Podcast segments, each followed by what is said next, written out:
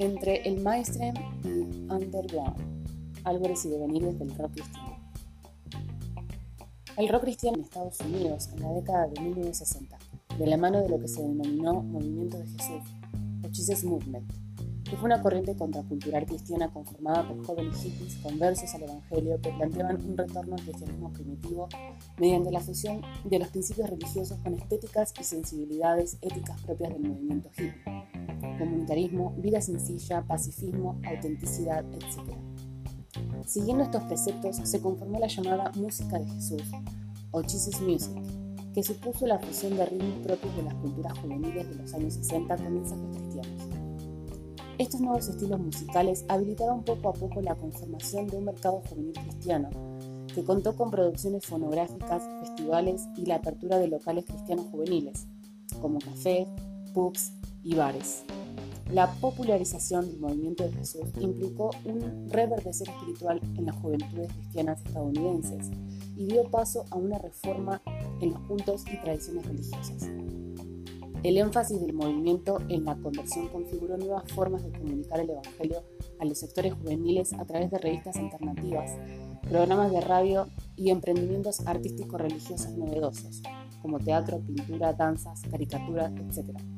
Con el correr de las décadas, estas nuevas sonoridades y estéticas se diversificaron, profesionalizaron y extendieron geográficamente, lo que dio lugar a una industria cultural de escala global en torno a la categoría música cristiana contemporánea.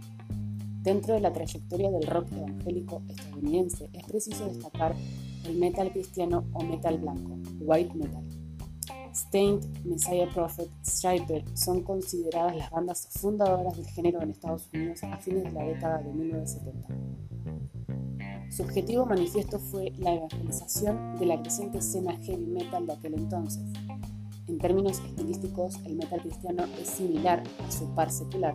La única diferencia entre uno y otro es el contenido lírico. Las letras de metal blanco, como todas las formas de rock cristiano, tienen como tema central la predicación de Jesucristo. De los grupos pioneros de metal cristiano estadounidense, el más destacado y exitoso hasta hoy es Striper, conocidos por su estilo glamoroso y su práctica de arrojar Biblias al público, lograron compartir escenario con las bandas más importantes del heavy metal internacional, grabar con sellos seculares importantes y ganar prestigiosos premios a lo largo de su carrera.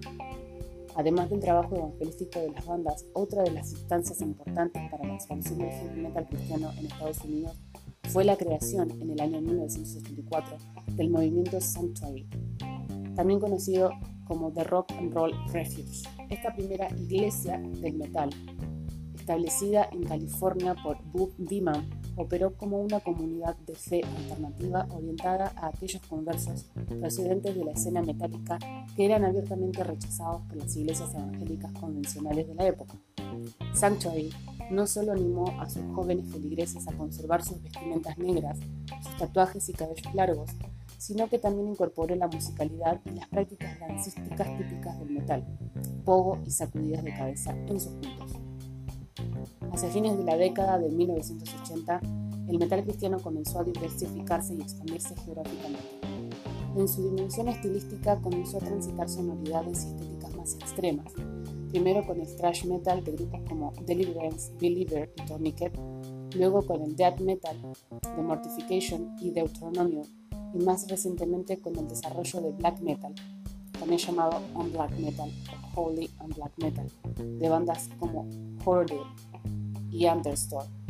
En términos geográficos, la escena heavy metal cristiana, que siempre se desarrolló por fuera de los circuitos comerciales de música cristiana, se expandió hacia el norte de Europa y con menor vigor hacia Australia y América del Sur. Esta expansión mediante canales de comunicación informales y redes propias, fanzines, pequeños sellos discográficos, sitios de internet y programas radiales, terminó configurando una escena transicional de metal cristiano en la que se articulan y trascienden las diversas escenas locales.